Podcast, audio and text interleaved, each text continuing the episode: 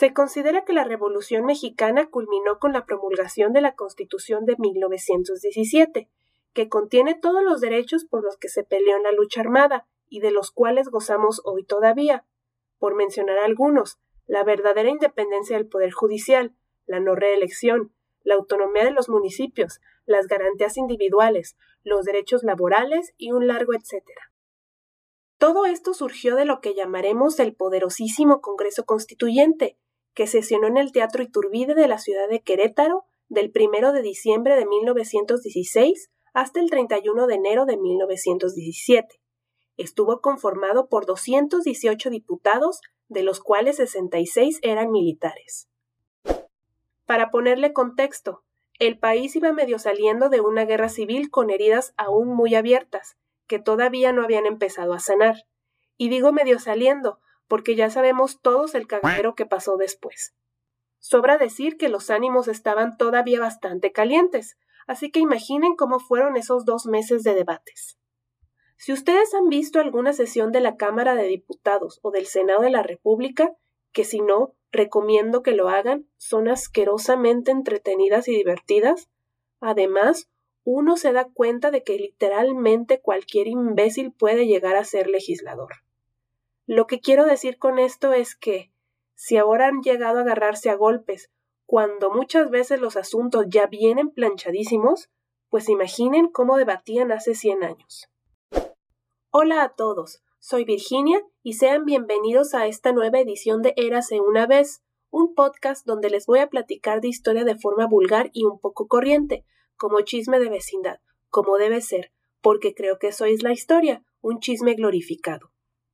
Hoy les voy a platicar del poderosísimo Congreso Constituyente de 1917, de sus debates y de la grilla.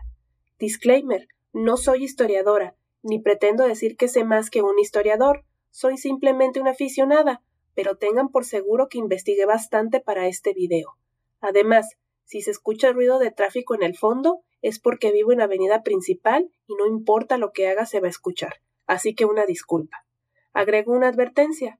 Varias de las cosas que dijeron los legisladores del constituyente sobre el clero, la religión y la Iglesia católica pueden ser consideradas ofensivas para los creyentes.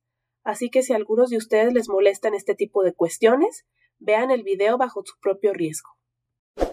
La idea de conformar un Congreso Constituyente para reformar a la Constitución de 1857 fue de Venustiano Carranza, aunque también se le atribuye a Félix Palavicini, quien en 1916 emprendió una campaña en medios de comunicación para vender este proyecto a la opinión pública, al cual luego se adhirieron jefes militares. Si bien el constituyente inició formalmente trabajos hasta el 1 de diciembre de 1916, del 21 al 30 de noviembre hubo largos y sendos debates en los que se revisaron los antecedentes y las credenciales de sus integrantes en 11 juntas preparatorias. Posteriormente, y a la par en la que se discutía el proyecto de la nueva Constitución, hubo varias reuniones del colegio electoral. ¿Cómo mierdas redactas una nueva Constitución en dos meses? Pues con trabajo continuo, sesionando mañana y tarde, con sesiones que se prolongaban hasta avanzadas horas de la noche, y con una última sesión permanente que duró tres días. Y con tres días quiero decir setenta y dos horas de corrido y sin parar, aunque supongo que en algún punto tenían que comer, dormir e ir al baño. En total, el poderosísimo Congreso Constituyente tuvo 66 sesiones ininterrumpidas. En el Constituyente estaban representados todos los sectores sociales que lucharon en la Revolución, militares, políticos, periodistas, profesionistas, profesores, artesanos, campesinos, pequeños propietarios, maestros de escuela, obreros y el pueblo en general. Todos los intereses estaban representados. Al inicio de las juntas preparatorias, el 21 de noviembre de 1916, una comisión que representaba al pueblo de Querétaro y que llevaba bastante tiempo congregada fuera del Teatro Iturbide deseando saludar al Congreso, tomó la palabra a través del ciudadano Rafael Jiménez, quien dijo, entre otras cosas, que la nueva constitución calmaría el cansancio y la fatiga que desde 1810 viene pesando sobre los verdaderos hijos del pueblo. Así de cabrón estaba la cosa. Haciendo un paréntesis, y antes de que me digan, oye, pero si habíamos tenido otras tres constituciones antes, ¿por qué se dijo que esta nueva venía a saldar deudas que se tenían desde la independencia? Pues miren, la Carta Magna más reciente que se tenía entonces, la de 1857, no había llegado a regir por culpa de quienes se hicieron del poder en México cuando no les correspondía, y porque esta constitución había sido reformada para proteger los intereses de la clase dominante. En resumen, se consideró que la constitución de 1857 fue un rotundo fracaso y que lo mejor era empezar otra desde cero. Volviendo al tema, los debates de las juntas preparatorias estuvieron grillísimos. En la segunda junta, en la que ya empezó lo bueno, hubo algunos constituyentes señalados como traidores al apoyar a Huerta, ya sea por haber aceptado las renuncias de Madero y de Pino Suárez, por no ofrecer resistencia al golpe de Estado o por autorizar un préstamo al gobierno usurpador de Huerta, dándole un reconocimiento de facto. Entre estos señalados estaban Alfonso Cravioto, hijo pródigo de Querétaro, e increíblemente el propio Félix Palavicini. Cravioto se defendió argumentando que se aceptó la renuncia de Madero porque, al igual que él, creían que podían salvar su vida saliendo al extranjero y que podía volver seis meses después al país para restaurar su gobierno, y además fueron amenazados con una intervención militar por parte de Estados Unidos. Cravioto recordó que desde 1903 luchó por la libertad y contra el gobierno de Díaz. Les dijo a los legisladores que pasó seis meses en la cárcel de Belén junto con los hermanos Flores Magón. Básicamente, les dijo que dejaran de chingar y que ya se sentaran, su defensa fue tan buena que el propio Félix Paravicini renunció a hacer uso de la voz para defenderse y regañó a los constituyentes al pedirles usar el tiempo el largo más productivo. También se pasaron tres juntas preparatorias discutiendo las credenciales de Carlos Esquerro de Sinaloa. Estuve a punto de no incluir esto en el video, porque la discusión se me hizo muy tonta, puro chisme y burocracia. Pero, durante este argüende, Esquerro se hizo de palabras con Rubén Martí, cubano de nacimiento pero naturalizado mexicano. Martí dijo que no conocía los servicios que había prestado Esquerro a la revolución y lo invitó a que informara qué había hecho. Obviamente, Esquerro se prendió y le respondió que nunca podrá conocer un cubano los actos de los nacionales y procedió a contar todas sus contribuciones. Menciono esta anécdota porque precisamente cuando se cuestionó la nacionalidad de Martí, él respondió con una frase que me hace decir qué perra mi amiga dijo Yo no tengo la culpa de no haber nacido en México. He prestado mis servicios como revolucionario. Y presentó al Congreso su carta de naturalización, que yo creo que trae en el bolsillo del pantalón o no sé qué chingados. De aquí nos vamos a pasar a los debates más notables, que son el artículo 3 en materia de educación, los artículos 24 y 129 en materia de libertad de cultos, el artículo 27 en materia de propiedad, y los artículos 115 en materia municipal y el 123 en materia laboral, porque si les platico todo lo que pasó, nos da como para un año de contenido en este canal. El diario de debates tiene más de dos mil páginas, una obscenidad. No los vamos a discutir por orden numérico, sino por temática. En el Congreso Constituyente de 1917 había un sentimiento anticlerical bastante fuerte, al grado de que algunos legisladores se declaraban enemigos de la Iglesia. Esto se debió a que la Iglesia católica fue en parte responsable del golpe de Estado en contra de Francisco y Madero, que culminó en su asesinato y el del vicepresidente Pino Suárez. Archivos del Vaticano revelan que sí conspiraron activamente en contra de Madero. Además, tuvieron un trágico y cuestionable papel durante el gobierno usurpador de Victoriano Huerta. Cada vez que se tocaban temas religiosos, Ingesu, se prendía el cerro. Imagínense nada más el borlote que se armó cuando discutieron la libertad de culto, hoy consagrada en los artículos 24 y 130. El artículo 24, el original, garantizaba el derecho de todas las personas a profesar la creencia religiosa que quisieran, y limitó la celebración de ceremonias, actos de culto y demás a los templos y domicilios particulares. Mientras que el 129, que terminó siendo el 130, establecía que no se podía prohibir ninguna religión, que el matrimonio era un contrato civil, prohibía a los ministros de culto criticar a las leyes del país, no permitía a las organizaciones religiosas formar agrupaciones políticas y tampoco reconocía la personalidad jurídica de ninguna. Además, señalaba que sólo los mexicanos por nacimiento podían ejercer el sacerdocio, entre otras cosas. Obvio que los artículos actuales ya no son así. El legislador Enrique Recio, al debatir el artículo 24, en su momento planteó prohibir a los sacerdotes de cualquier religión impartir la confesión auricular, que solo los mexicanos de nacimiento pudieran ejercer el sacerdocio, y que debían estar casados civilmente si eran menores de 50 años de edad. Recio argumentaba que la confesión era un acto que ataba fuertemente las conciencias y ponía la vida privada de las familias bajo su inmediata fiscalización. Decía que este acto permitía a los religiosos dominar el medio en el que vivían, absorber riquezas y amasar un gran poder. Además, señalaba que la confesión sentaba en el hogar una autoridad distinta a la del jefe de familia, y que esto era sencillamente abominable. Indicó que se debía proteger a las familias mexicanas. Su idea de que solo los mexicanos de nacimiento pudieran ejercer el sacerdocio era para evitar la llegada de personajes extranjeros, que arribaban al país con el pretexto de ejercer el sacerdocio católico, pero traían consigo intenciones funestas y sin amor a la patria. Y lo de que debían estar casados era porque los religiosos, pese a estar obligados a la castidad perpetua, violaban constantemente estas leyes, llevando en consecuencia la ignominia y la desolación a los hogares. Miguel Alonso Romero, de Yucatán, apoyaba y coincidía con Recio. Decía que la confesión auricular era un acto inmoral y que sólo tenía el objeto de fiscalizar los actos más íntimos de la vida privada, para tener la conciencia maniatada y explotar los sentimientos de la gente para luego desarrollar su política. Que si bien tiene sentido, también dijo que las mujeres que se confesaban eran adúlteras y sus maridos unos alcahuetes por permitirlo.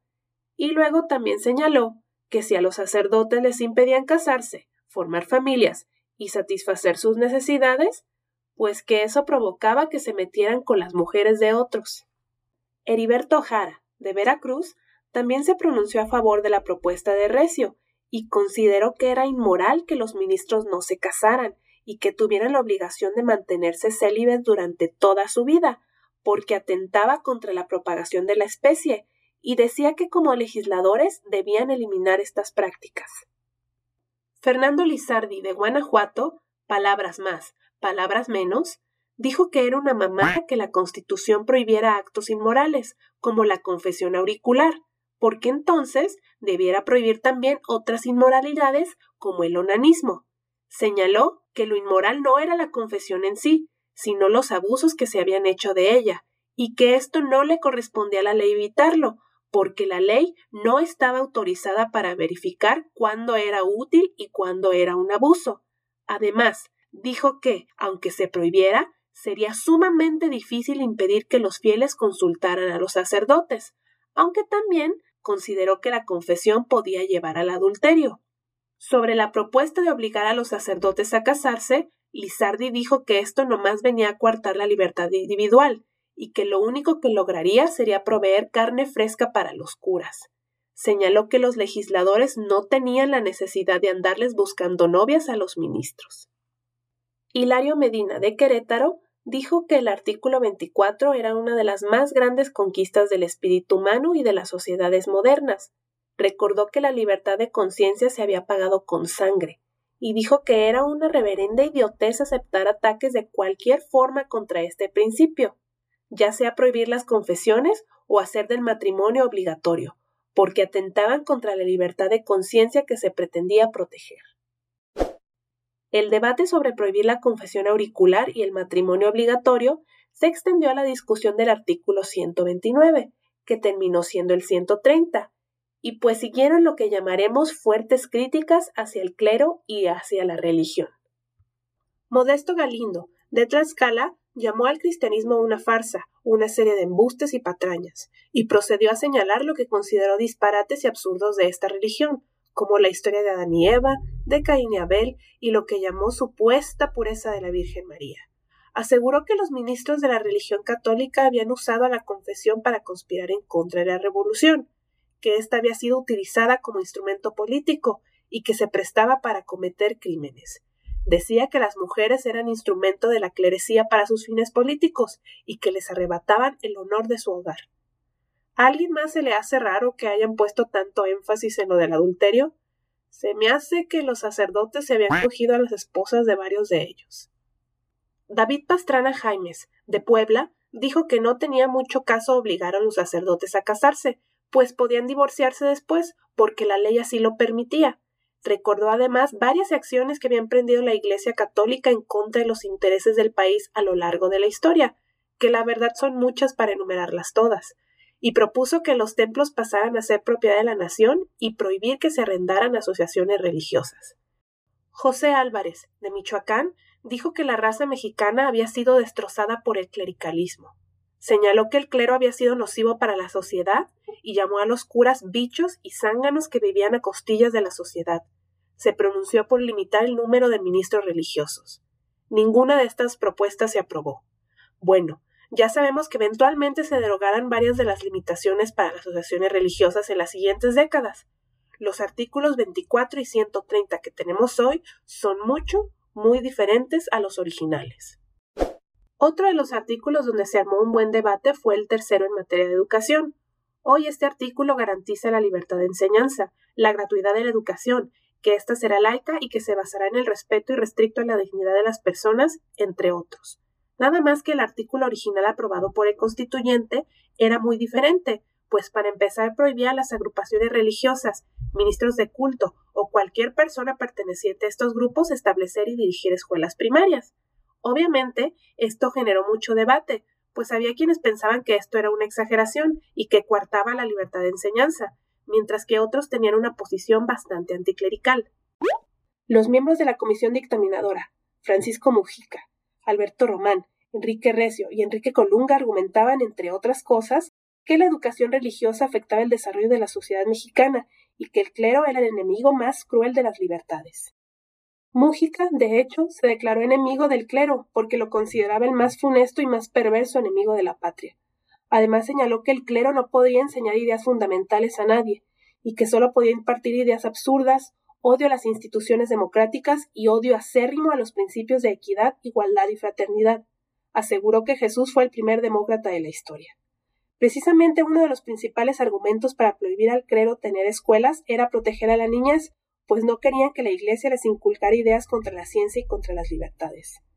Alberto Román, veracruzano, dijo que asociar a la enseñanza con la religión era como querer asociar el error con la verdad, y que aparejar ideas antitéticas como la religión y la ciencia no llegaban a estratificarse en la mentalidad de los niños. Mientras que Jesús López Lira, de Guanajuato, señaló que la libertad de aprendizaje encontraba su límite en el cerebro de los niños, que merecía respeto y que no le enseñaran errores o mentiras. Dijo que la virginidad de la conciencia de los niños nadie debe violarla, ni imbuir en ella patrañas, cuando menos puntos muy dudosos y muy discutibles. Alfonso Cravioto les dijo que le estaban haciendo mucho a la mamá con las escuelas religiosas, pues indicó que había muchísimos más niños en escuelas oficiales que en católicas, y que muy pocos alumnos de este tipo de colegios terminaban en el clero. Además señaló que el verdadero foco de la enseñanza religiosa estaba en el hogar, y les recordó que Benito Juárez fue educado por frailes. Le respondió a Mújica que estaba exagerando mucho. Dijo que los argumentos de la comisión dictaminadora de que la libertad de enseñanza divide a México en liberal y conservador estaban bien idiotas, porque todas las libertades, como la de prensa, la de asociación o la de religión, producen estos resultados, por obvias razones. Luis Manuel Rojas, jalisciense, coincidió con Mújica y agregó que el clero hacía una mala y lamentable labor en los países católicos, aunque también le dijo a Mújica que era un vulgar. Rojas criticó que la redacción del artículo tercero propuesto hubiera quedado tan jacobina y advirtió que podía llevar a una nueva contienda armada, porque la mayoría de la población mexicana era católica. Spoiler, así pasó propuso aplazar el debate y que la comisión dictaminadora de dicho artículo pudiera cambiar el dictamen si así lo deseaba. Lo abrieron como virote, pues desecharon su propuesta. Por su parte, José Natividad Macías, de Guanajuato, se pronunció en contra del dictamen y consideró como una barbaridad quitarle al pueblo mexicano una de sus libertades más importantes, la libertad de enseñar. Criticó el doble discurso de la comisión dictaminadora, pues decían que se debía garantizar los derechos de manera absoluta, y al mismo tiempo sostenían que se debía renunciar al derecho a la libertad de enseñanza para salvar al pueblo mexicano. Por su parte, Pedro Chapa consideró que el dictamen limitaba indebidamente uno de los más elementales derechos del hombre, el de enseñar y el de aprender lo que se desee. Señaló que la libertad de enseñanza más amplia debía existir y que el gobierno debía sembrar por todos los rincones del territorio nacional escuelas laicas que en legal competencia vencieran a las del clero por sus aseados y ventilados edificios modernos, que les abrigaran por el valor de sus maestros y el tratamiento democrático de sus alumnos. Después de tres días de debates, el artículo tercero fue aprobado. Como lo pronosticaron algunos, este artículo fue una de las causas de la Guerra Cristera de 1926, aunque recordemos que el gran detonante fue la Ley Calles. Varios historiadores y académicos afirman que la Constitución de 1917 es una Carta Magna socialista, esto debido a que otorgó derechos a obreros y campesinos, y por la existencia de derechos colectivos bajo los principios de tierra, trabajo y educación. Y si ustedes se preguntan de qué mierda está hablando esta mujer, pues en concreto de los artículos como el 27 en materia de propiedad y el 123 en materia laboral. A grandes rasgos, el artículo 27 estableció que las aguas y las tierras son propiedad de la nación, que la propiedad privada podrá ser expropiada por causas de utilidad pública, que solo los mexicanos podrían adquirir dominio de tierras en nuestro país. Ciudadanos de otras naciones tenían que renunciar a su ciudadanía extranjera. Prohibió al clero poseer o administrar bienes raíces y estableció la propiedad comunal en lo que se repartían las tierras entre los campesinos, y desapareció los latifundios, rancherías y demás chingas a la vez. En este artículo, que fue aprobado por unanimidad, se vertía uno de los principales emblemas de la Revolución mexicana, la cuestión agraria. Al principio de este debate, Andrés Magallón, de Sinaloa, y Félix Palavicini se hicieron de palabras porque Magallón aseguró que Palavicini le había pedido a varios legisladores que no se discutiera el tema agrario en el constituyente. Palavicini lo acusó de espiarlo y de ser un pinche chismoso. Además aclaró que había dicho esto a sus compañeros porque no creía que se pudiera discutir lo suficiente el tema en tan poco tiempo. De hecho, el artículo 27 fue el último que se votó, el 29 de enero de 1917, y al día siguiente en la madrugada se terminaron las labores del constituyente. En fin, este argüente entre Magallón y Palavicini no pasó a mayores. Luis Navarro de Puebla dio un discurso bastante chingón sobre desigualdad y su relación con los movimientos armados. Dijo el día que todos los mexicanos de la República hayan logrado tener una pequeña parcela donde puedan hacer sus casas y dejar a sus hijos, entonces cesarán las revoluciones, porque cuando alguno se presente a nuestro indio y le proponga levantarse en armas, éste preferirá vivir en su pequeña choza a irse a exponer su vida en combates. Heriberto Jara, de Veracruz, también se aventó un discurso muy bueno en el que decía que la Constitución, complementada con una ley agraria, les diría a los pequeños labradores ya no serás el esclavo del ayer, sino el dueño del mañana. Ya tendrás tu pequeño pedazo de tierra para labrarla por tu cuenta. Ya serás dueño de ella y participarás de sus beneficios sin que nadie venga a despojarte. También dijo algo que en lo personal se me hizo muy chido. Ya no te levantarás con el azote a las tres de la mañana, a rezar el famoso alabado, a rezarle a ese Dios que ha permitido tenerte como esclavo y que no te ha permitido tenerte como gente. Ya no irás a darle a las gracias en vano por aquellos favores que te contara el cura, quien te decía que tu reino no es de este mundo, que tu mansedumbre, tu humildad, tu respeto al patrón te lo premiaría con un jirón del cielo. Lo que también pretendía este artículo era limitar el poder de las potencias extranjeras y de la Iglesia en nuestro país, que como sabemos habían hecho un montón de chingaderas desde tiempos inmemoriales. Por lo mismo, se prohibió que las corporaciones civiles pudieran adquirir y administrar bienes raíces o capitales, puesto que se había detectado que para burlar a las leyes mexicanas, extranjeros y el clero formaban sociedades anónimas para hacer todo esto. De nuevo sobra decir que el artículo ya no está así. ¿Por qué estuvo tan cabrona la Constitución de 1917 calificada como socialista? Pues porque se considera que el socialismo y el comunismo, que son dos cosas diferentes, no existieron como una forma de gobierno como tal hasta la década de 1920 tras la revolución bolchevique en Rusia. Inclusive, el propio constituyente Hilario Medina años después habló del surgimiento de un socialismo mexicano en 1917, que fue único y autóctono al no haber sido importado ni adoptado. Reflexionen eso. Otros debates notables fueron los del artículo 123 en materia laboral y el 115 en materia municipal, aunque por la relevancia y trascendencia de estas disposiciones legales y no tanto por lo vertido en la discusión. En realidad estos debates fueron muy breves porque los legisladores estaban de acuerdo y solo hicieron algunas observaciones de carácter técnico y administrativo. La discusión del artículo 123 se considera notable porque, al igual que la posesión de la tierra y las condiciones agrarias, la injusta situación de los trabajadores mexicanos fue una de las razones que provocó la revolución.